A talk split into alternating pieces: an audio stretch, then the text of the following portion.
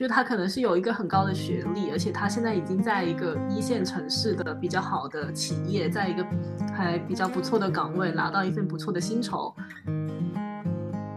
就在我的理解中，我对于这个词的理解就是，他们会是一群很会考试的人。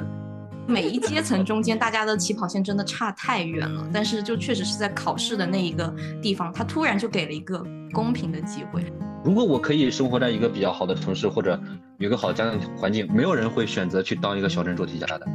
嗯，这就是一个，嗯，我在这个阶层，我就只能做这个无奈的选择。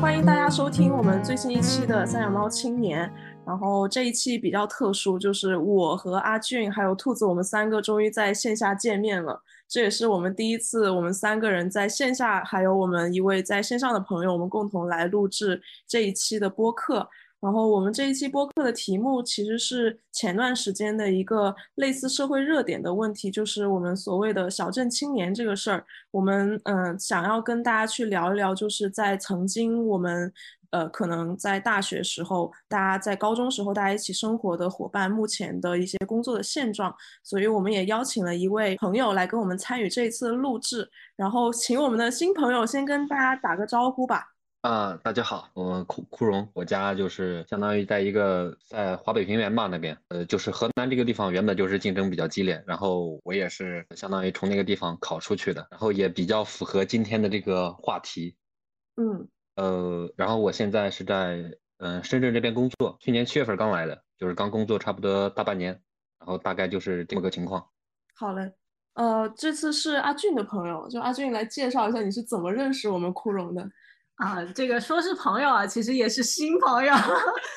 就是这个是怎么认识的呢？就是我我在思考说身边有没有能够符合这个主题的一些小伙伴，然后后来发现说，嗯，不太有，就是学历特别高的，然后又来自小镇的，所以我就发动了身边很多。小伙伴的资源，然后让让他们去给我推荐这样的一个人，然后是我的一个驾校的，驾校的，驾校说起来也是挺神奇的，就是我我在学车的时候跟我同一辆车的一个校友。他给我推的一个前室友，嗯，懂了，都是缘分，都是缘分。对，其实我们当时为什么会想到这个主题，是因为呃，我们几个也差不多是大学毕业到现在为止，也差不多快要有十年了，就感觉到跟身边的大学同学，其实在生活上的路径已经有了比较大的不一样。然后呃，包括说回想到原本初中啊、高中啊这些同学，其实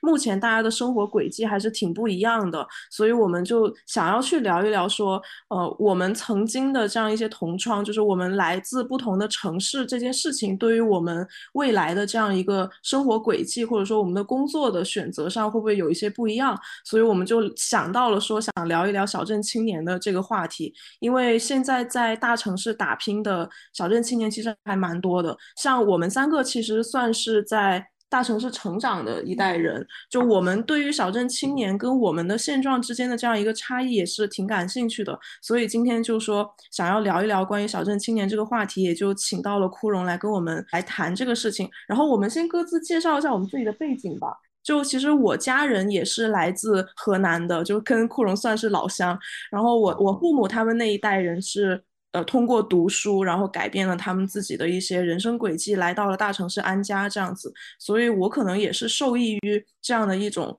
读书改变命运的这件事情吧。所以我的家庭，呃，能够得以在大城市一直生活这样子下去。然后阿俊的话，呃，你介绍一下你自己的情况。我的话，其实我我算是广州的土著，就是我们家往上数个十几辈都还都是在广州的。所以，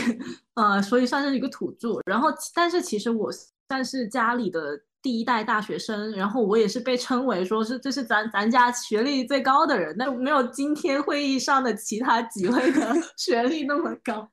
因为我我是本科，然后就出来工作了。因为其实我们家都是经商的，对于我们来说，好像学历它并不是一个就是特别要追求的一个事情，但是他们他们会有一个及格线，就是你你到本科就可以了，也没有说非要你要去呃考个研究生或是一直读到博士这样子，没有，他们反而觉得说你你读书可能就是为了能够赚更多的钱，找到一份更好的工作，或者说找工作赚钱更容易一些，类似于这样子的。嗯，然后我们还有另一位朋友兔子，嗯，呃，然后我家的话，好像是爷爷奶奶那一辈比较有所谓真的因为教育这件事情改变了轨迹的感觉。因为我爷爷奶奶他们其实都是教师，都是嗯教职，所以他们也是因为就是教书这样的缘分，然后最后相识，并且最后定居在了广东。然后所以就是我的爸爸，他就是因此他算我就算是广东这边一嗯直就住在了这里，在这边生长。然后我妈妈那边，她也是父母，呃，应该也都是有到大学的学历，所以其实到上一代的再上一代，就基本上是呃都比较是走的纯纯的，就是中国教育体制的这条路嗯线。嗯，然后呢，我们家我是觉得父母父母辈是还好，但是爷爷奶奶是尤其会希望孩子有更高的学历的，就是基于他们的背景，他们会觉得就是教教育的整个体制这条线，在他们看来是非常棒、非常值得去走的一条路。然后他们也会认为高学历这件事情本身就是有价值的，所以他们会说，呃，如果你能够读到博士或者怎么样，就在他们看来是一件能让他们高兴，用他们话说，可能就是高兴一辈子的事情，就是家里面出博士这样的一件事嗯情。嗯，嗯然后我本人的话，就基本是在广州长大，然后虽然中间上学的路径有某些地方就是呃曲折的拐了一些小弯，但是总体来说还是按照就是小中高大学、研究生这样走上来的。嗯嗯，其实我们当时在聊这个话题的时候，阿俊有说，库荣其实对于小镇青年，就是小镇做题家的这个标签，还是跟呃我们会有一些不同的看法的，对吧？嗯，这这是因为我我们一开始在聊这个的时候，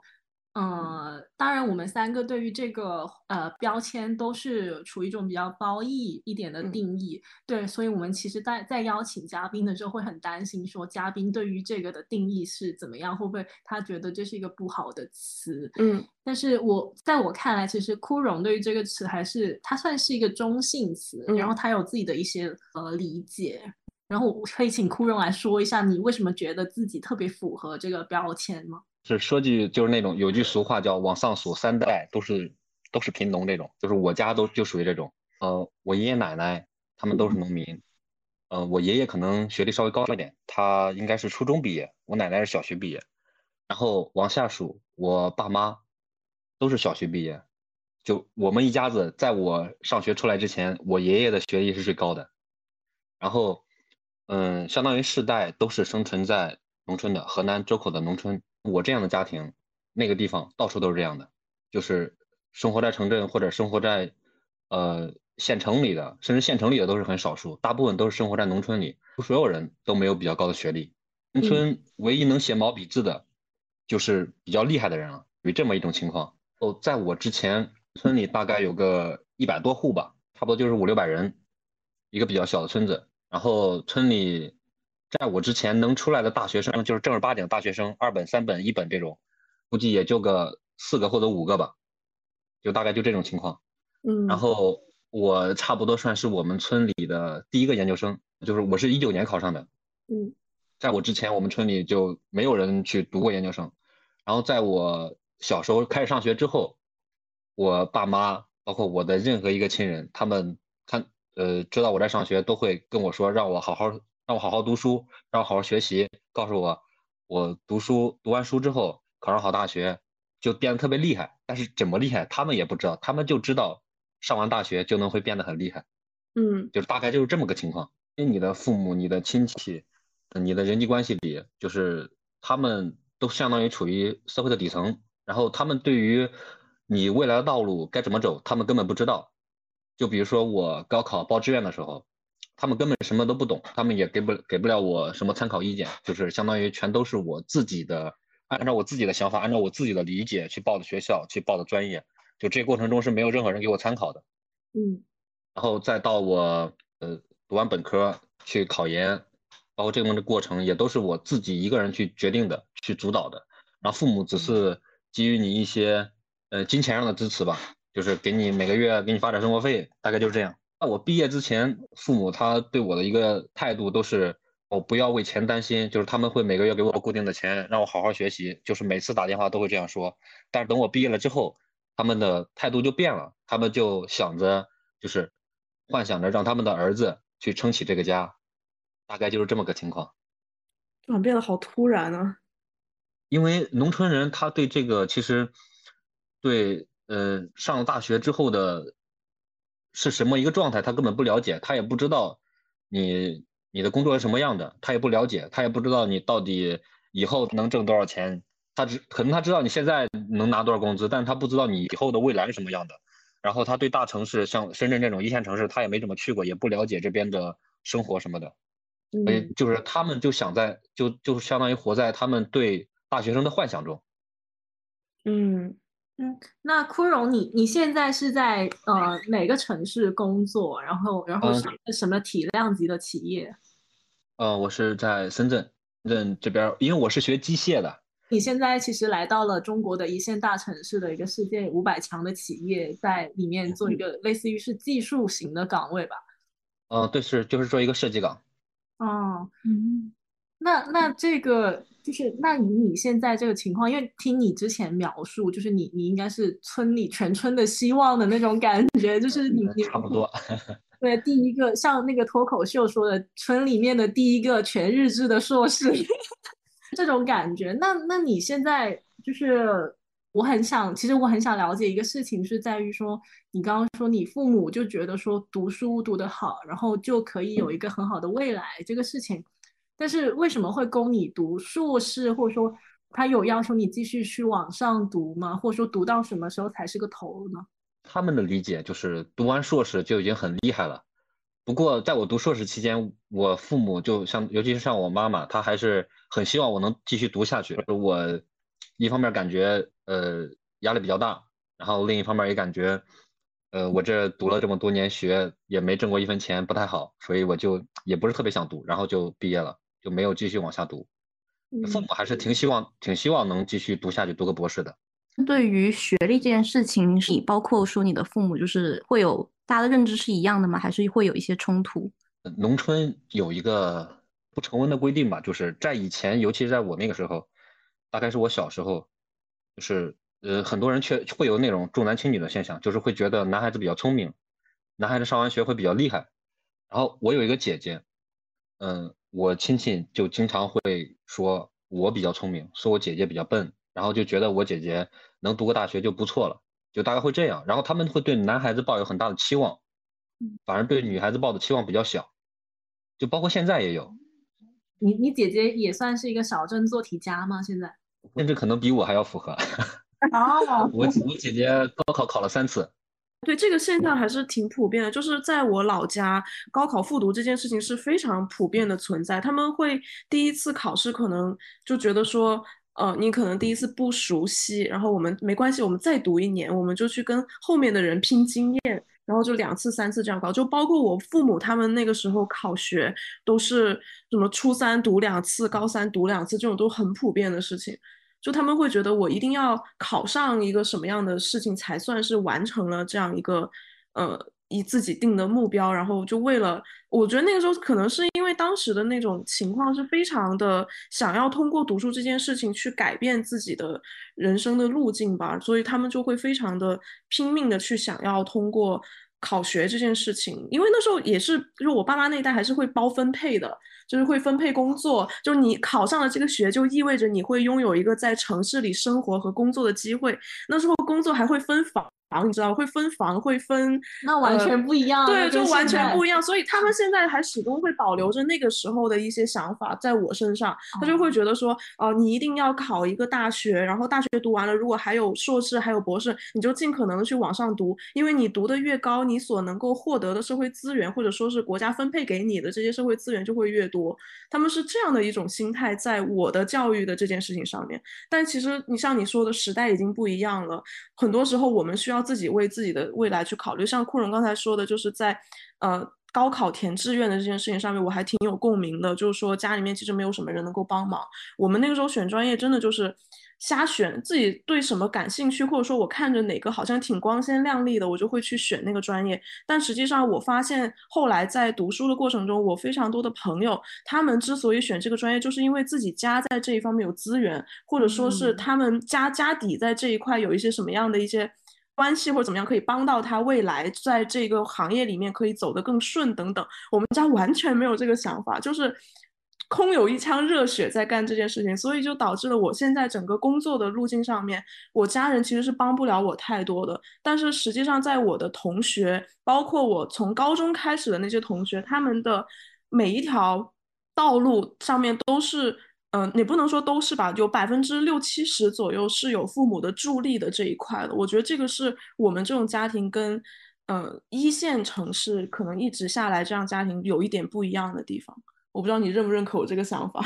嗯，没有，我我刚刚听到你的这个分享，我其实挺欣慰的。嗯，就是我觉得吴涵的爸妈都是啊大学生哎，都那见过那么多东西，都没有给他一个很好的就是就是这么专业上的选择。我我也没有，其实，嗯，因为我爸妈都没有上过大学。嗯，就我刚刚说我是家里第一代大学生嘛。嗯，所以虽然我们家是有某些方面会有特别。呃，就是沉多特别多的沉淀跟资源，因为我爸妈在某个行业就是可能深耕了十几二十年，然后我很多其他的亲戚也在这个方面，但他们不会说让我再在这个方面去耕耘，其实他更多的说，呃，是说希望我再去拓展一些新的领域，嗯，就是也可能是他们对于自己自身的这种不自信，就是比如说你有能力能够在学历上面就超越我，那你很可能。在其他方面也能够比我好，就是我能够给你提供到的，还不如你自己争取到的那个东西好。那这样的情况下，我就没有必要给你去提供一些所谓的资源，我给你规划的路也可能没有你自己能够给你争取到的那条路那么好。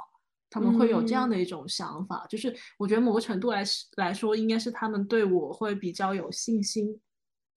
确实，所以可以让我自己作。但是，但是说实话，像刚刚枯荣说的，你大学选专业，没有人知道，我也没有。然后，像你，你这个大学的这个文凭能够用来作用在什么地方？其实这些很多时候也并不是依靠长辈给到的，它更多的是依靠。就是我可能比较幸运的是，他可能是依靠同辈的一些哥哥姐姐，嗯，就是还有师兄师姐这样子，他们能够反馈一些信息来给我说，他可可能，就比如说你你选哪些专业可能比较好找工作，然后因为我现在就是那个专业的，我不好找工作，或者我现在就是那个专业的，我发现很好找工作，他会他会给到我这样的一些反馈，我觉得这个可能就是在大城市里成长的一些比较好的一些比较幸运的点，我觉得。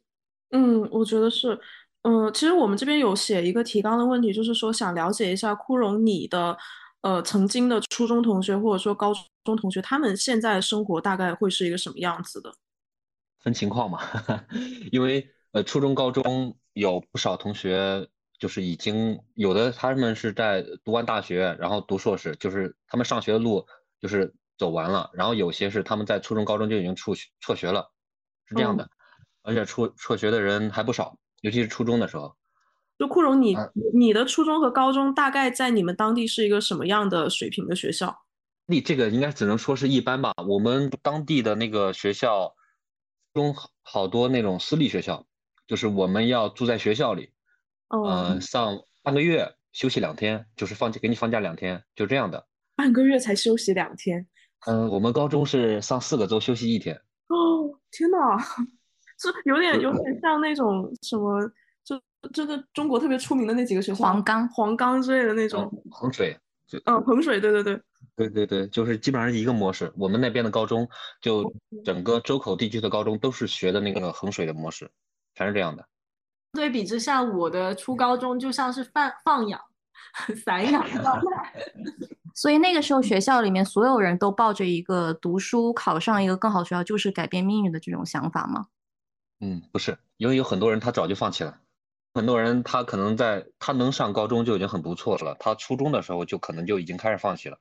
就是他也不学习，就只是混在学校混日子而已。嗯嗯，然后到高中的时候更多，我们的那个高中在县在我们那个县里算是呃就是中等吧，可能中等都算不上。然后我们高中是分快班跟普通班的，嗯，就是学习成绩好的在一个班，学习成绩差的在那个普通班。普通班的情况大概我在普通班待过一个月，就我高三的时候，嗯，普通班里应该一个班大概会有八十多个学生吧，八十多个学生，真正真正学习的可能就十个十五个，大概这么多。哇，八十多个，几乎是我们的两倍了。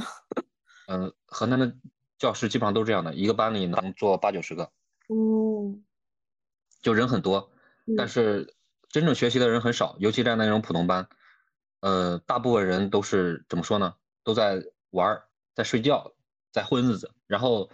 就是大家互不影响嘛，就是你学你的，我玩我的，然后老师也管不了，就是不学习的人太多了，他根本管不住，他只能去尽可能的照顾那些想学习的人，大概是这么个情况。然后快班的话是就是学习氛围比较好，因为大家都想着学习读书能改变命运，所以每个人都很刻苦，就学习都很努力，上课也不会走神，也不会想着去玩什么的。然后，呃，像我们那种情况，就是上四个周休息一天是很艰苦的情况。然后每天我们是五点半要上早读，差不多五点就得起。哦，早读大概是上到七点多，七点多，然后去吃早饭，然后上午上四节课，下午上四节课，晚上上到大概十点，混日子你可能都熬不住。然后那些学习的人就几乎是每一节课都在学习，就挺累的。你你对于这种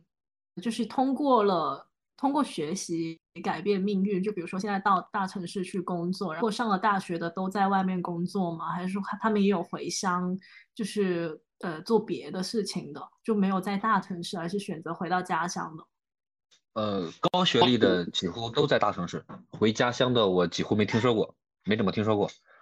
就算是回家乡的，可能也是考公务员，就几乎不会有第二个选择。嗯就我身边的情况大概是这样。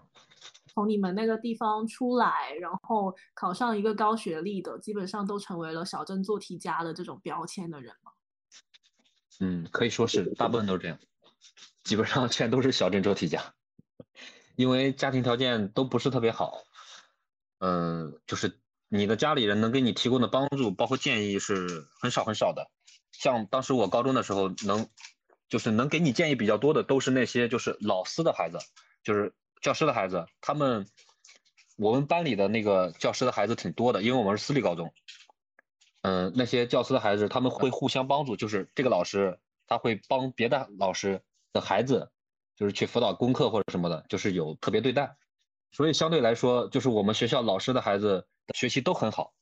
几乎没有差的，他们的学历也都很高，可能都是些都是些九八五什么的，甚至有上清华北大的，就很多。嗯，我有点好奇，枯荣，你对小镇做题家你会怎么解释这个词呀？嗯，这个词其实我觉得这个词就是应该可以说各个时代都有嘛。嗯呃，但是在可以说改开后，就是中国的机会越来越多。呃，就那段时间机会很多的，很多人他通过考大学确实改变了命运，因为那个时候呃阶层固化没那么严重，你只要考上大学之后，你就可以有一份很好的工作，而且很稳定，然后可以改变你一家人的阶层，相当于最起码可以从你的小村庄或者你的小镇，甚至山村里走出去，这就已经是一个很大的改变了。然后现在来说，因为其实其实就是突出了一个卷，大学生、研究生已经这么多了，就算你有了高学历，你出来之后也是想靠你自己在大城市安家的话，还是很不容易的，就不像以前那么简单。这件嗯事情是你后来才发现呢，还是当时在读书的时候你就已经知道了这个情况？因为我原本嗯说，呃，我我刚刚以为你的，比如说高中或者初中是大家所有人都有这样一个氛围，所以导致了所有人都有这样的一个目标。但听起来，刚刚你讲，其实有大部分人在中学的时候，他们也就是比如混日子，或者说就是玩嘛。那当时你是怎么样去形成了这样的一个，就是我就是要透过，比如呃考得更好，对高嗯考，对这个信念当时是怎么形成的呀？其实我也不知道我，我也不知道我读完大学之后能是个什么样子，我也不知道大学是什么样的，因为我没没进过大学。我所了解的大学基本上都是从书里或者电视剧里了解到的，真实的大学我是不知道的。嗯，就是，然后呃，可能老师他也会说一些，就比如说我们学校的老师他可能会请请一些我们之前呃学校毕业的，就是考的比较好的那些学长学姐啊，他们回学校做演讲，然后讲一下他们大学里的生活，然后他们会讲一下他们现在在什么地方工作，讲他们的工资，就是很直接的讲我在这个学校毕业了之后，我能拿每个月拿多少钱工资，然后你再想一下，呃，你家里人。家里父母能挣多少钱，就感觉差别很大。对，所以有，然后再加上，如果你这个时候，就比如说你初中或者高中辍学的话，辍学的话，基本上就是很难，就只能去进厂、去工地，嗯，就是去这些干一些体力劳动，就只能去做做做这些。如果做这些的话，呃，说实话挺累的，因为我体验过，我。呃，我在我父母他们都是在工地，就是工地干活。我在我小时候就是放暑假的时候，就会跟着他去工地，然后那个地方就是又脏又乱，还特别累，还特别热，就是你在那待着都都特别难受，更何况在那干活了。所以我对这个地方的体会还是挺深的。然后我觉得，如果我要是初中或者高中辍学的话，我可能就也是去工地了。我受不了那份苦，所以我觉得还是读下去更好。嗯嗯，哎，我我可能从这里面又听到了一个，就是可能小镇跟在大城市成长起来的，就是不读书的人的差异。嗯，因为在我的初中那个阶段，其实也有一些呃人，就是他他就是家里就不家里比较有钱，就是。有 有有那么有钱，有那么几栋楼可以收租，有那么几条街商业铺可以收租，然后然后这这些东西还能传给他，他又是长子又是独子什么，反正就是不愁生活的的那种。对，所以那种人就有有有一部分呢，我不是说一竿一竿子全打死，有一部分人他就会觉得说我的生活没有压力，然后我也不需要说通过高考考上多好的学校，然后来获获取一份多好的工作来获取收入。那他们其实就会有一些别的想法，就是比如说啊，我我就是去做体力劳动啊，或者说当出租车司机，呃，或者是去做做一些别的工作，然后我也可以活得很好。有这样的一部分人，当然也有另外一部分人，他是发现说，其实他们，我觉得他们还蛮神奇，是很早就发现说，呃，当当一些很高技术的蓝领会比现在大多数的。白领文员赚的钱要多，然后嗯，对，因为我有一个初中同学，他就是从初中的时候他就知道这一点，所以他没有上高中，直接上了一个中专，然后出来之后也是考了一个大专，然后他是一直在磨练自己的手艺，他现在是呃日本某品牌 企业里面的一个高级技术工人，然后他现在每个月赚的钱确实比大部分的白领。大部分大大部分的一些，就甚至是比互联网的很多的岗位的人都要高。对，我想知道他是怎么知道的这样一个方向途径的。就是他身边有很多像他这样子读书读不好的人，但是家里就是知道的这些，就是有钱人知道的道道还是多一点。然后他会知道说啊，有有一些行业其实会比白领赚的更多。然后比如说你现在白领大多数如果成绩一般般的话，你出来可能就是远远没有我刚说的那种人技术岗对对工资高，对，而且而且他也不会担心说被裁掉，因为他可以一直。就是以他的这个技术跟经验去带那个新人，然后一一层层的带起来。我觉得你讲这正好是小镇做题家这类人的一个反面的感觉，因为我理解当中小镇做题家就是。比较像是说，我没有其他的一些信息来源或者别的资源可以帮助我去多多样化的成长或者走我想走的路，而我就在一个原本大家都会在的一个体制里面努力在这当中去做得更好，然后来换取我以后更好的生活。就我当时是这样理解的，然后，嗯。所以就是有一点，就他只看到了冲到底，就在只有这一条路可以走的感觉。就是所以很多人会把高考形容为独木桥，也就是这个原因，就千军万马过独木桥。我觉得这个在现在这个时代，其实更多的就是适用在小小地方，因为大城市它可能有。就尤其是大城市又有资源又有钱的人，他可能有各种各样的道道，什么送送送到国外去混个水水水水的学历，然后或者是呃通过一些什么别的途径，然后去进修之类的。就是有各种各样的途径，包括我现我刚刚说的那个，就是直接送进去去修炼技术，然后出来做技术岗，类似这样的。库荣，你觉得你后面一直往上读之后，呃，学到的东西或者得到的东西，跟你小时候期许的是一样的吗？有什么不一样的地方吗？呃，我小时候期许的呀，其实我小时候确实也想过去做工程师，但是我不知道工程师是做什么的，我只是觉得工程师好像很厉害，对，什么东西都是工程师设计的，工程师做的，就感觉很厉害的样子。但是等我实际现在做了工程师之后，感觉跟我小时候想的差别还是挺大的。因为，呃，每个工程师他其实只是负责一个很小的部分，就是一个大楼它的设计，一个工程师只是负责一个地方，他不是说整个大楼都是他设计的。然后，像我现在是相当于是在一个电子行业，那个电子行业，然后我做的只是一个这个里面的一个很小的一个部件，我只负责这个东西，就像流水线的工人，大家各负责一个一个工序，把这个东西做完就行了。嗯嗯，就跟你小时候想的还是差别挺大的。嗯哼，那呃，那比如说像生活水平这方面呢，就比如说工作是不是确实是像你小时候所想的那样，就到了一个没有在工地上那么辛苦，然后本身生活质量会更好的一个地方呢？嗯，其实我小时候没怎么接触过城市的生活，我对城市的生活是只能靠幻想。嗯，就是他们城里人的生活具体怎么样，他们吃什么饭，住什么的房子。我只能在外面看到，我又不知道里面，我看不到，就是我只能靠我自己的想象，呃，就是总觉得他们好像就是每天都能都能吃好吃的东西，然后呃每天都能玩好玩的，有自己的空有自自己的时间，然后想做什么就做什么。但等我实际工作了之后，其实呃因为说实话家庭条件限制，虽然我现在可以说是挣钱呃比我爸妈他们要多，但是我还是不敢乱花钱，因为我要攒钱以后。可能要结婚生孩子，要买房，要买车，这这个压力就无形中就出来了，就是他是在压着你，虽然你挣钱了，但他压着你不敢花钱。嗯，就是我可以去过我小时候想过的那种生活，但是我的家庭条件不允许。我对库荣说这一点还挺有感触的，就是呃，可能我我家里面本身也不是说有非常厚的家，在大城市有非常厚家底，就是一直到我上大学之后，我才会发现原来人生有这么多条路可以选。嗯。因为在我们的认知里面，就是你高考读大学，就是决定了你一生成败的一件事情。如果你没有考上大学的话，可能你的人生的路好像就不知道该怎么往下走了。因为没有人告诉你说，你如果没有考上大学该怎么办。所以我们那边人做的做法就是不停的去复读，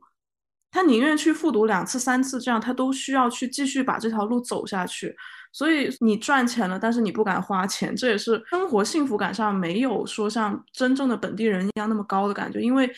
呃，怎么说，就是家里只有我们几个人在这里，但是我们同时身后还会有很多在农村的家人，我们需要去帮助他，可能某一些程度上，他们也生活上需要需要我们的一些资助这样子。所以就是。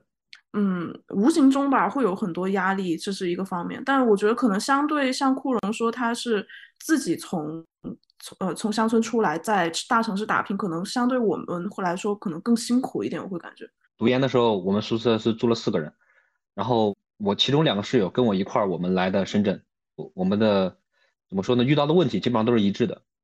嗯，就每天我们都会有很多共同的话题会聊的。哎，我想想知道一下你们平时会聊一些什么样的事情。现在工作了之后，我们聊的其实大部分都是工作的问题。我们虽然是都是学同一个专业，但是我们的工作其实不太一样的，就是会交流一下，呃，工作里遇到了什么烦心事，或者，呃，就是工作上，嗯，有什么呃技术的成长，这可能也会稍微交流一些。嗯，然后也会想一下，就是以后要怎么走，以后要怎么做，然后我们要在这个行业待多久。以后可以转到哪些地方？就是我们怎么才能把我们的未来过得更好？就是会交流这些多一些。我有点好奇，就是本身在什么地方出生这件事情，它会对你的工作或者生活就是产生影响？对对，或者说它最大的影响其实在什么地方呀？我觉得这个其实影响最大的就是我这个人的思想观念，嗯，还包括生活习惯。之前读研是在北京读的，我们。专业的学生有挺多都是北京的当地人，就是我跟他们的家庭差距特别大，然后一块吃饭或者怎么着的，或者一块去玩我们的习惯都会差别很大。举一个比较特别的例子吧，就是因为我从我上小学一直到我读完研究生，我基本上住的都是那种集体宿舍，就是一个宿舍里住好几个人这种。嗯，但是像我的那些北京同学，他们小学、初中、高中基本上都是回家里住嘛，就是走读的这种。然后他们几乎可能从来没有住过这种集体宿舍，他们所以他们特别不适应，宿舍里多住一个人都会影响他们休息。但是我绝对不会。所以其实就是对于生活当中到底什么算是困难的这个事情，大家的定义会非常非常的不同。嗯，对，而且听起来我觉得，而且听起来我觉得像枯荣这样其实是很有优势的，就是 对啊，就我们刚刚听起来就是那种那种他他们就觉得是那样子，可能是一个困难，他需要诉苦，但是对枯荣来说就觉得。啊，这算什么？对，就是我，我完全不需要诉苦，而且他他也没有办法理解诉苦的，就他诉的苦，他没有办法理解。我觉得这是一个很幸福的事情，因为对他来说，这个东西并不是。我突然觉得他他的苦的那个阈值很高啊！对对，我觉得这是他的一个优势。哎，那这个是比较在上学的时候嘛？那如果工作了之后呢？因为工作之后经济独立了的话，大家都会应该就是完全不一样的一些新的苦恼或者追求了。呃，体现最多的其实就在吃饭上，他们对吃特别了解，知道深圳的各种地方哪有好吃的，他们几乎全都吃过。像我就是几乎什么都没吃过，每次去吃饭都是他们去主导这个事儿，就是要点什么菜，去哪家饭馆吃，怎么怎么着，就是几乎都是他们决定的。我只是相当于一个呃，像跟屁虫一样，他们让我干什么我就干什么，大概就这么个情况。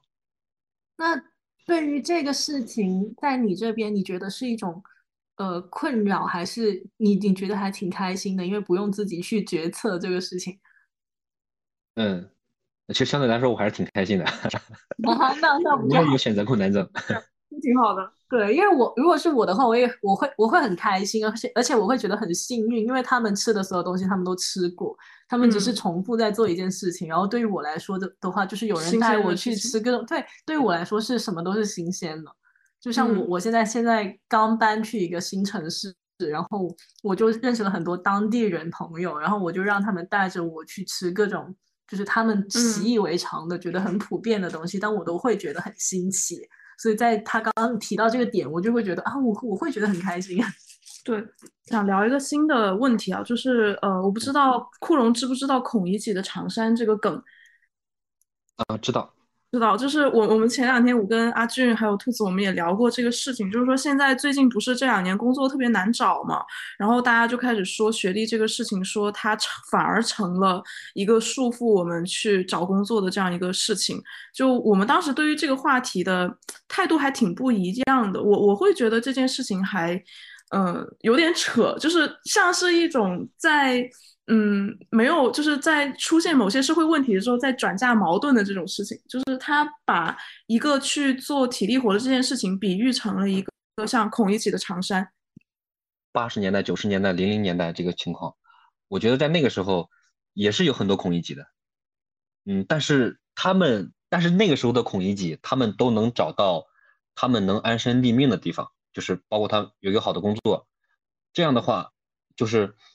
嗯，不需要他们去脱去长衫去做什么，就是社会已经给了他们留留给他们足够的资源，让他们去做一些比较好的东西，然后他们也会得到一些比较好的回报。然后因为现在现在这个情况，说实话就是呃就业压力比较大，然后很多人虽然你学历很高，但是你还是找不到比较好的工作。然后你但是你又上了这么高的学历，你又不想去放下你这个这么高学历的这个面子。所以不想去做一些他感就是他自己感觉的比较低等的工作，大概是这样的。然后呃，像我来说吧，我是我上大学的时候，基本上我也干过不少工作。就是大一的时候我去送过外卖，我在大二那个暑假的时候去富士康打过暑假工，就在在电灯厂。嗯。然后大学的时候还去工地干过活。然后我对于我自己来说，如果说有一天我被裁了，或者说，我的这个工作无法再继续下去了，我肯定会脱下我自己的长衫去，不得不去从事我不想做的工作。你们怎么理解这个事情？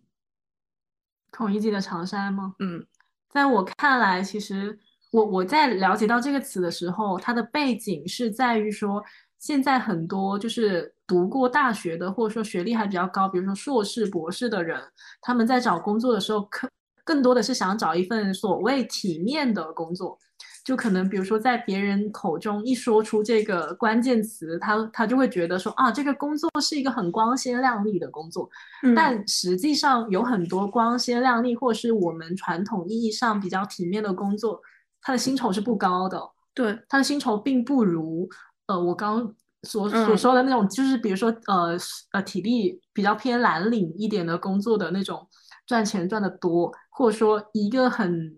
应该很明显的就是他没有没有主播赚的多啊，就现在哪哪个行业会可以随随便便跟主呃就是那种比较电商带货，对对，被跟那种带货主播能比薪酬，其实并不可以啊。但是很多人就就比较瞧不起主播的这个工作，就觉得觉得他不是那种特别传统意义上的体面的工作。比如说传统意义上的可可能很体面的工作是什么？嗯，那三个字，OK，就是就是那种，但其实那种并，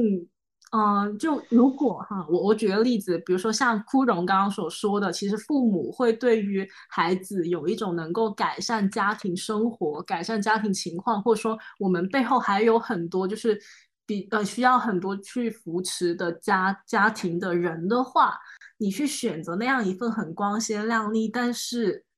他的薪酬水平各方面并不能够真正的真实、真真实的给家庭带来一些生活质量上的改变的话，我就会觉得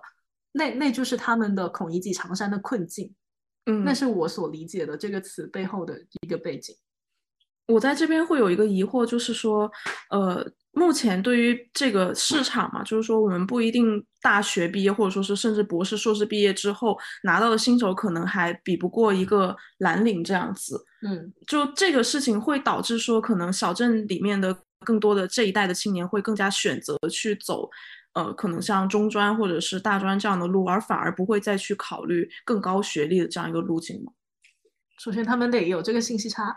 对，我觉得这是一个 这个信息差，真的是一个就是小镇青年跟城市青年他们之间，甚至嗯，我不说城市青年啊，就是城市更高阶一点的家庭，我觉得是因为我本身是在城市长大的，我也会存在很大的一个信息差在这里。在我父母，因为我父母是小镇或者说是是农村出来，他们甚至都不是镇，就是村子出来的，他们的认知里面就是没有这些七七八八的这些路径的，所以他们就会希望我作为他的下一代，也要从这个路径一直往上去走。走到可能甚至博士毕业这样子，但是从我们现在这个市场上来看的话，其实很多时候学历高并不一定代表说我学习还可以改变我的命运，可以改变我家庭的命运。那对于现在的孩子来说，那他们还会继续坚持这条路吗？这个信息差又，我觉得信息差这个事情很难。很难说在某一种程度上能够快速缩短。虽然说现在这个短视频啊、社交媒体啊这些，它确实已经发达到可以在一定程度上让你看到外面的别人的世界，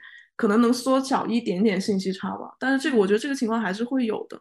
但吴涵说的这个情况，肯定是父母基于给孩子的期望，肯定是会给一个自己已经踩过的路子。确定它是安全的，嗯，因为外面他都觉得都是雷区，嗯，他肯定会，他肯定会觉得说我现在过得过得还不错，那如果我的孩子沿着我的脚印走下去，最起码他可以跟我一样，嗯，他可以在这个大城市里安家安身立命。下去，他不不会不会就是再回到我以前的那种糟糕的情况，所以他会更更那个。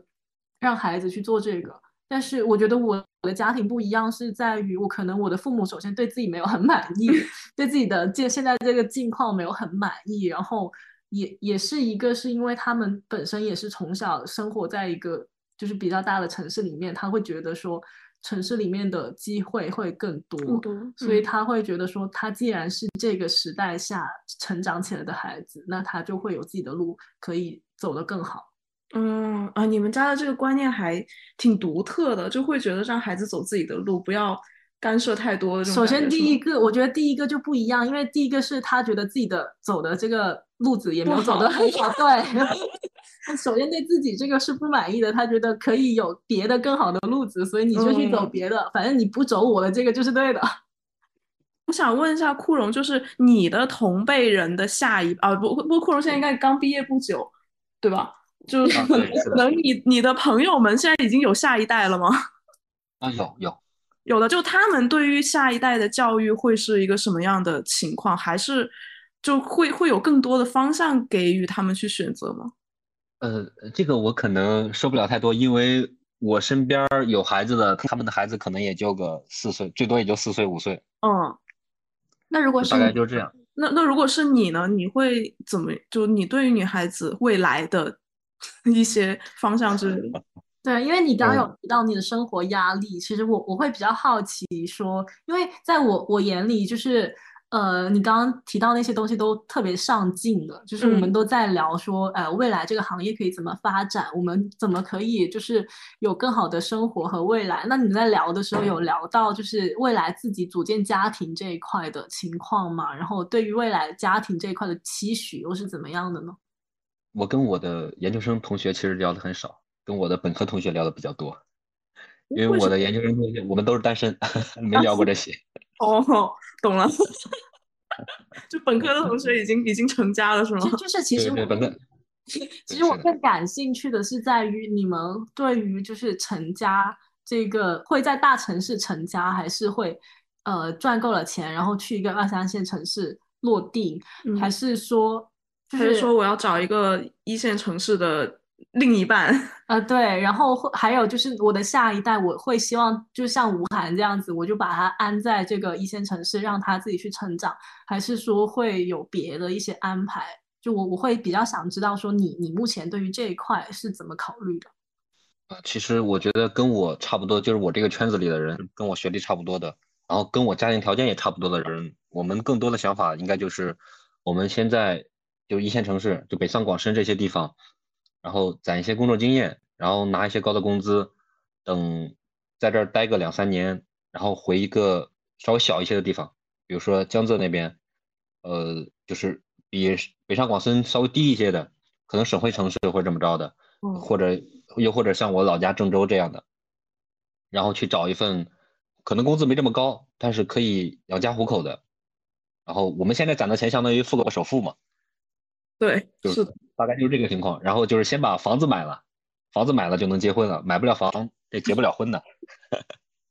然后还有就是，其实虽然说我们的父母就是家庭条件没那么好，但是父母他还是会想办法，就是攒一些钱给我们以后就是买买房或者买车准备的。就是他们其实因为有一个情况就是农村的。农村的人就是上一代的人，他们五六呃五十岁左右的人，他们基本上都是没有什么养老金可言的，嗯，他们的养老金是很少的，就是他们只能靠他们的孩子去养老，但是他们的孩子如果想在城市生活的话，就要把他们的整个家底都要掏干，也就是说，他们就是相当于是完全是两代人甚至三代人的钱去供养一个人在城市生活。然后在城市生活的人，他不仅要还房贷，还要他照顾他的上一代，甚至他上上一代，大概就这么个情况。嗯，对，压力是很大的。对这个，我对这个的理解其实是一种变相式啃老。他不是，他这就是一种怎么说？他不能说啃老，因为你没有办法，除非说我现在出门买彩票中了一千万，不然我没有办法在一线城市能够这么靠自己一个人的力量去获得一套。安身立命的房子或者怎么样，就就是所以所所以，我我觉得说，在我看来，那个东西就是就就像是我不工作一样奢侈，嗯，所以我就觉得啊，就是我在一线城市买一个房子，然后来来来让我自己生活，就像是我我现在对于我来说，就像是我不工作一样奢侈，就是所以我比喻成它就是一种 心食啃老。所以库荣，你觉得？当时可能会觉得，比如说读书考得更好，他会真的改变命运，或者说就是让自己生活大不相同。那你现在看回去，你还认同这个说法吗？嗯，我觉得呃确实改变了不少。因为如果说我高中毕业，高中如果说我高中毕业的话，我现在可能就是在某个工地，就是或者怎么着，就是干一些体力活这种的。如果我大学毕业的话，我现在工资可能也就几千块钱。嗯。嗯，然后我现在研究生毕业，我的工资肯定是要比我大学毕业要涨了不少，两倍甚至两倍还要多。嗯嗯，就是大概个大概这么个情况，就是如果我没有继续选择读研读下去的话，我的我的现在的生活，呃，或者说我整个家庭的生活肯定是不如现在的。虽然他就是跟我预期的没有达到我预期的要求，但他也达到了不少，就是还是还是挺可以的了。哎，枯荣，其实因为我有了解到你还是属于一个比较偏技术型的岗位嘛，就是你身边有没有跟你一样，就是就是比如说你们村子或者说你的初高中同学考上来的，他们选的是一个非呃非技术型的岗位，文科类，因为因为对，因为你有讲到过说你们之前选专业都是瞎选，那有没有是一些瞎选选到了一些比如说不好就业的一些专业的人？我还有有。出行是不是本身在各个各线城市都比较好找到对应的岗位啊？因为比如说一些更加偏软件业的，可能去到二三线城市，它反而工作机会就少，对，就少了。它互联网不不发达。嗯嗯嗯呃呃，其实我可以举这个例子还挺多的。呃，我高三的时候，一个同学他高考选的专业是采矿工程，就是一个很古老的专业。然后他。因因为因为现在采矿这个东西，就基本上，如果你本科出来，就基本上是没有对口的工作的，你找不几乎找不到相关的工作。他当时在读大学的时候，就我们经常聊天，每次聊天的时候，他就会跟我长吁短叹，说他要转专，他要转专业，他要转专业。但是因为学校转专业的名额很少，然后他学当当时在学校成绩排名也不太好，然后就一直没转成，然后他就选择了就另一条道路，也是读也是读研。然后就从采矿转到了土木，考到了另一个天坑专业。但是他这个土木其实我觉得还是比他那个采矿要好很多的。你们这个专业里面会不会相对这种专业来说会好一点？比如说，可能像你学工程的，你做工程的，你回到了像你说，呃，将来就攒够首付之后去一个二三线城市之类的话，还能够保持这样的一些工作的类型或者说是行业，至少不会有太大的转变。呃，这个是可以的，因为中国的制造业的基础还是很厉害的。就无论我去哪儿，都是有一些工厂，都是会招一些技术人员的，就是基本上都是可以的，只不过工资水平会没那么高而已。嗯嗯，但相应那边的生活的压力也也更小了。一线城市真的消费太高了，生活 消费。啊，是的。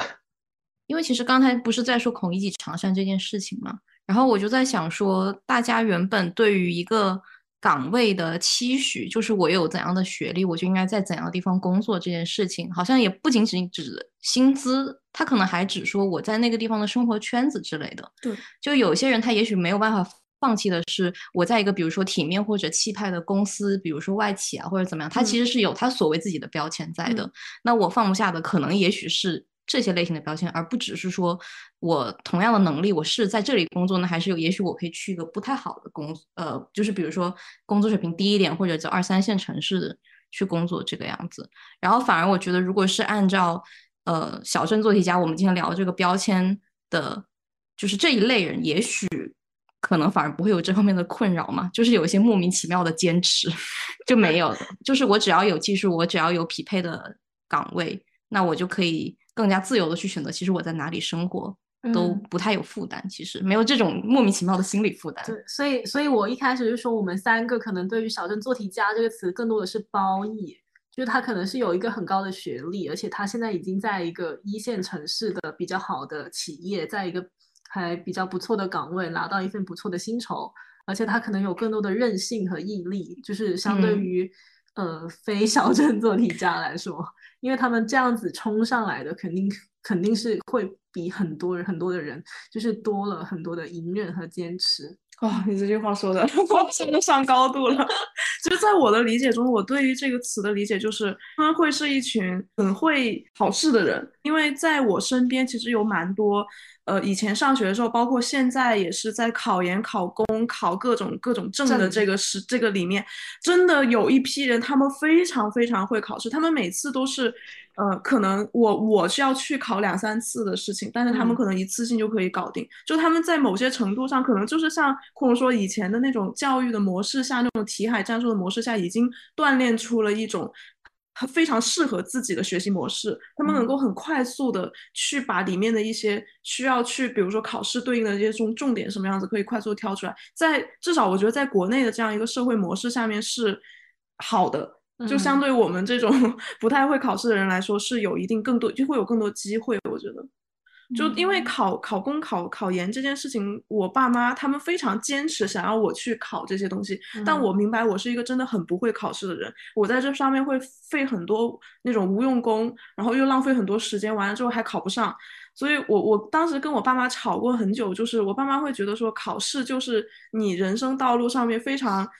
非常正确的一条道路，怎么怎么怎么样，但是我就会觉得说，可能我真的不太适合走这样一条路。然后也因为这件事情跟他们吵过很多次，我就会说啊，现在已经不是你们那个年代啦，我们读书已经不能改变命运了，叭叭叭叭叭。但是我爸这个时候就会跟我说，其实，在很多地方，你就我看到的可能只是大城市的这一片，在很多地方读书还是非常重要的，读书还是能改变命运，就至少能改变不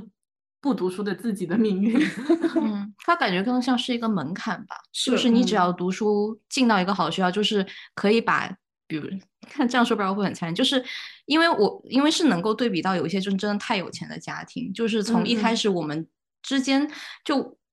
不就再有钱的跟再再有钱的，就每一阶层中间大家的起跑线真的差太远了。但是就确实是在考试的那一个地方，他突然就给了一个公平的机会。哎，我相对我觉得他不一定公平。没有，但你如果你不参加那件事情，你你就永远没有办法对起就是。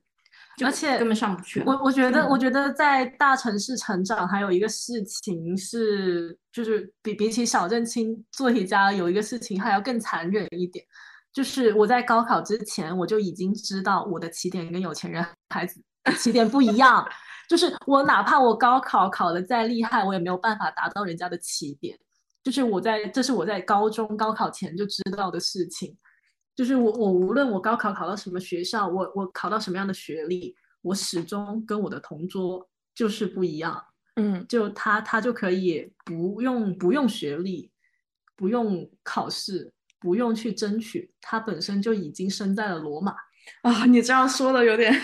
对，甚至是很多人，就是我我我我身边有很多高中考试，就是高中上学上着上着就不见了的人。啊哦，会有会有，出国了嘛？对，就就趁着十六岁还不用考雅思，然后立刻送出国外去，然后读个高中，然后再上个大，就是国外的社区学校，然后直接上了常春藤，就那样的太多太多了。嗯，就是从我觉得这个也是一个，你看见了资源差，你看见了信息差之后，你了解到了这个世界更更多的残酷，你还能不能那么坚定的去？上大学，啊，不不能 这么说，这样子考到好像上大学是什么大罪一样。但是，但是你你再回过头来想一想，说读书是不是能改变命运？它真的是可以啊，可以。我因为你你家里没有人家那个资源，没有人家那个钱呀，然后你你与之抗衡的就是你不断的自己慢慢的去嗯爬，真的不能说走，你知道吗？差距太大了。但实话说，就是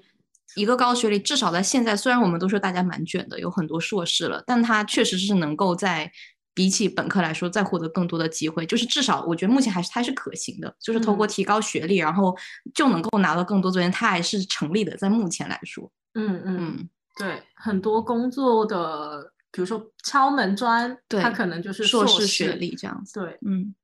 我最近就刷小红书嘛，不是因为孔乙己长衫这个事情，就是，呃，小红书上面会有很多人在分享说他因为找不到工作，然后去做了一些体力活等等。嗯，其实我觉得会有一个误导在里面，就会让，嗯，怎么说？这在我理解中是一种误导，是因为他把。那种体力活就给城市的孩子塑造了一种看起来非常梦幻的体力活的样子，会让你觉得说啊，我在这里工作，我没有那么多的精神内耗，我不需要去呃想象很多老板或者是什么甲方之类叭叭叭的那些互联网的那些东西，它会给人构建成这样一种虚影，让你觉得哎，好像去做这样的事情也不错。但其实在我看来，他每一份工作他都会有自己的一些代价，代价就是会有自己痛苦的地方，会有自己。好的地方，你像在 CBD 上班，也不也也回来晚上回来，还不是得住城中村？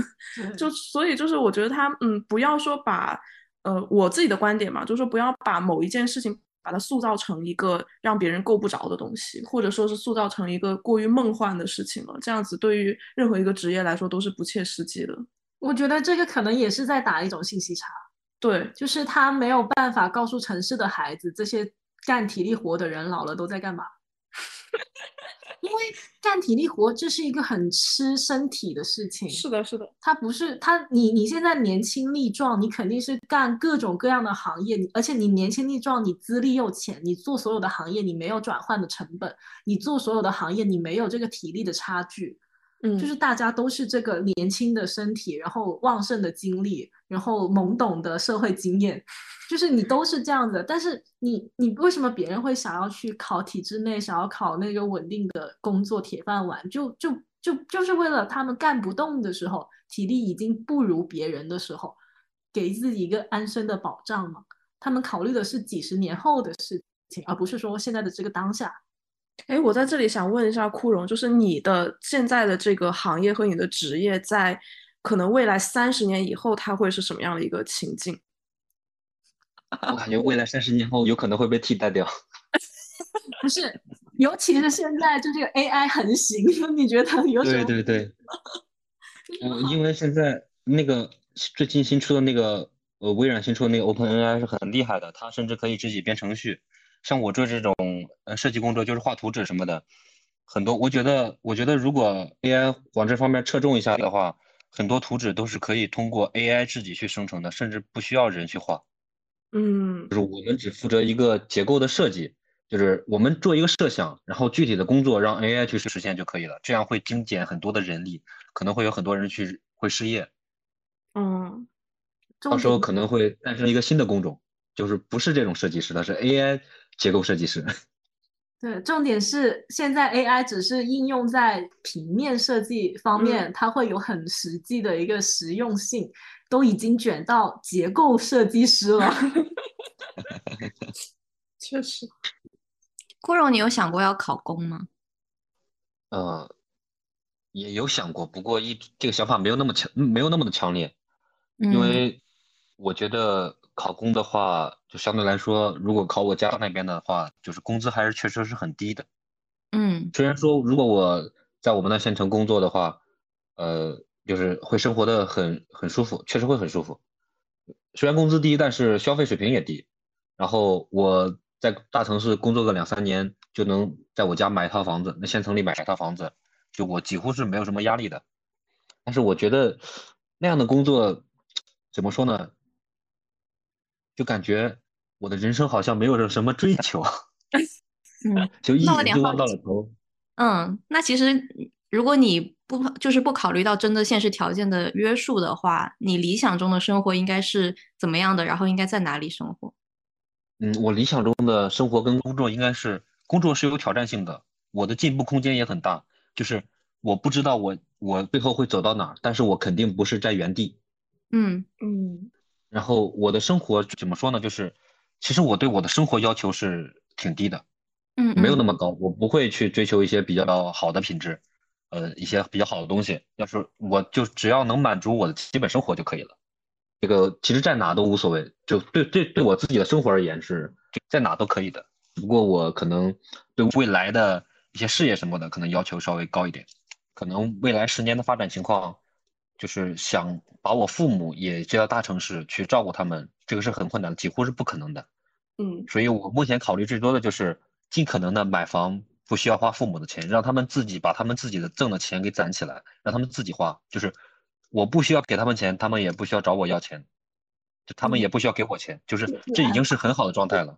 对，这个是，就是就我不我能不啃老就已经很好了。这个其实真的很难做到。对，这件事情真的很难做到。我我我对于我我们家的要求也是这样的，我也是希望大家可以各自安好就可以了。嗯，我觉得好难哦。对，各自安好。就在大城市里面真的很难。像我们家这种在广州已经是第二代了，你想让我一个人在广州立，就是怎么说呢，生活下去，或者说是成家立业这样下去，我觉得都很难。至少以我自己一个人的工资水平，我是买不起广州的房子。不容，那你有知道跟你比，比如说是差不多地方出来的其他的朋友啊什么，他们最终对生活的追求也是这个样子的吗？还是会有一些不同？嗯，我觉得跟我差不多出来的，他们有的有的人的生活追求可能比我还要低，嗯，我可能都算稍微高了那么一点点的。有很多人，他们其实我觉得，就算他们现在工资高了，他们依然过得还是很拮据的那种状态。他们甚至会把他们每个月挣的工资都转给他们的父母，就无论男孩子还是女孩子，都会有这种情况。嗯，所以你现在也是会这样子？呃，我倒是不会，因为我的父母有点管不了我，我的钱都是我自己攒的。哦，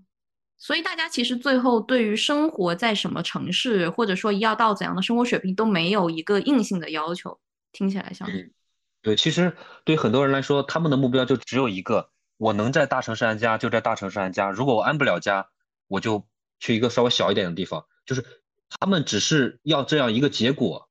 具体的结果是什么样的，他们其实没那么在意。你对你的另一半有要求吗？我好像变成了一个相亲节目。这个其实，你等他我的要求还是告诉你原因。好的，你先说。嗯，还是很低的，还是很低的，就是。跟我觉得就跟我差不多，然后家庭条件也不用比我好，就跟我差不多就行。就学历也是，呃，也不用就是跟我一样，就是无论他是本科生还是怎么着，我对学历的要求还是很低的，就只需要呃本科毕业或甚至大专毕业都可以。然后其他这些外貌要求什么的，这也不好说吧。我永远会觉得男生在择偶方面会比女生更现实。其实我身边有不少的男性，就不管是从哪里出来的吧，他们其实都会对对女孩子要求很高。你是说在薪资，或者说还是外貌，还是说家庭家庭方面，就是整个家庭的背景对感觉。对，就比如说，如果呃，就还蛮多人会要求说，女生的家庭会希望她家是在一些比较高线的城。是，就不是太落后乡村的地方，然后也也会想去看看说他们家的这个富裕程度怎么样，因为历史上出联姻，也 不是遗留，就是因为历史上出现了太多的就是。可以通过结婚来提升自己家庭情况的这种例子了，无论男女，而且男的可能受益的会比女的更多，因为如因为还有很多是，就是有一些不好的新闻里面就是出现什么吃绝户啊之类的。就是他就是会通过去锚定某一个家庭条件特别好的独生女，然后去跟那个女孩子结婚。那女孩子结婚之后，女孩子的这些财产或者说他们家的资源、工作上的或者是行业的这样的资源，其实都会给到女婿。嗯，就他们。对我身边还有蛮多就是比较现实的男孩子会考虑这些，因为他依托着自己可能呃学历啊、外貌啊，然后各方面的条件可能会比较优越一点，他就会考虑这个路子，挺现实的。对，所以所以我刚刚就会问说，枯荣有没有对另一半方面有这样的期许？有点想知道，就是在当时小镇做一下，因为我有去搜一下一些新闻啊什么的，就是当时是不是出过一篇文章，就是在。批评这件事情呀，就当时好像是官方的一个，就是好像是央视五嘛，然后然后他在那个微博上批评了 批评了这个现象，就是说很多人不愿意放下他的长衫去做一些没有那么体面的工作。嗯，对，就包括其实好像有阵子大家对“小镇做题家”这个词，就是有一些褒贬不一的一些讲法，就是我刚刚阿俊一直说我们其实是比较褒义的嘛，觉得大家是就是这群人是。就是有目标，目标非常强烈。虽然他只能够可能在某一条路子上走，但是本身他也很隐忍，很有韧性这样子。但可能有的人会莫名其妙带着一种，也不能叫歧视，他就是有一些偏见或者什么。对对，面对这样一个词，他有优越感。对，就我相信库荣应该也会有看到过类似的一些言论，或者说知道有这样的情况吧。嗯，就是其实我觉得，我觉得出现这个矛盾、这个争论的原因，是因为很多人他不是小镇做题家。嗯，就是这小镇做题家只是他们幻想中的，他们没有体会过小镇做题家的无奈跟心酸。是，如果一个人可以选择的话，虽然说小镇做题家有很多就是非小镇做题家就所不能拥有的品质或者什么的，但是这个品质不是说我主动想要拥有的，而是我迫不得已才能拥有的。嗯，就是如果我可以生活在一个比较好的城市或者有个好家庭环境，没有人会选择去当一个小镇做题家的。嗯，这就是一个，嗯，我在这个阶层，我就只能做这个无奈的选择。虽然我接受了这个选择，但是我不想把这个我的这个选择当成是，就是是一种恩赐或者怎么着的，就是它就是一种社会现实，就是一种需要去批判的社会现实，而不是应该去把它当成怎么鼓励年轻人，呃，怎么着的，就是大鼓励大家要努力的这种当成一个社会现象，我觉得这是不应该的。有点像是有生活中你遇到了某一群人，他们步步为营，他们就是每一步都要算得很仔细，要算得失，然后你就会开始去剖析说他们为什么要这这么做，然后发现说哦，这群人很多都是小镇做题家，但是他没有发现说，因为他们从成长的过程中做错做了一个选择，或者是稍微放松了那么一些些，他可能都没有办法走到他们的面前。嗯嗯。就当时看到有，就比如说有人会就是有偏见这事情，其实让我觉得蛮也不能叫蛮愤怒，就我觉得很不理解这件事情。就是当时会想说啊，天啊，这怎么会有就是同理心这么差的一些言论出现在这个世界上？对，因为因为可能我比较多是听爷爷奶奶讲，因为爷爷奶奶会讲很多当时他们是如何从山里面走二十公里路出来读书的故事。就在他们的眼里，这件事情是一种。非常非常不容易，但是他就是做完之后，给他们未来的生活铺垫，就是达到了一个极大的帮助的一件事情。但是他当就真，但是他们真的很辛苦。就那我我有另外一个体会，就是嗯，因为我我们都是学美术出身的，嗯哼，但其实，在呃广东地区吧，其实有有一些地方，他学美术出身是有套路的。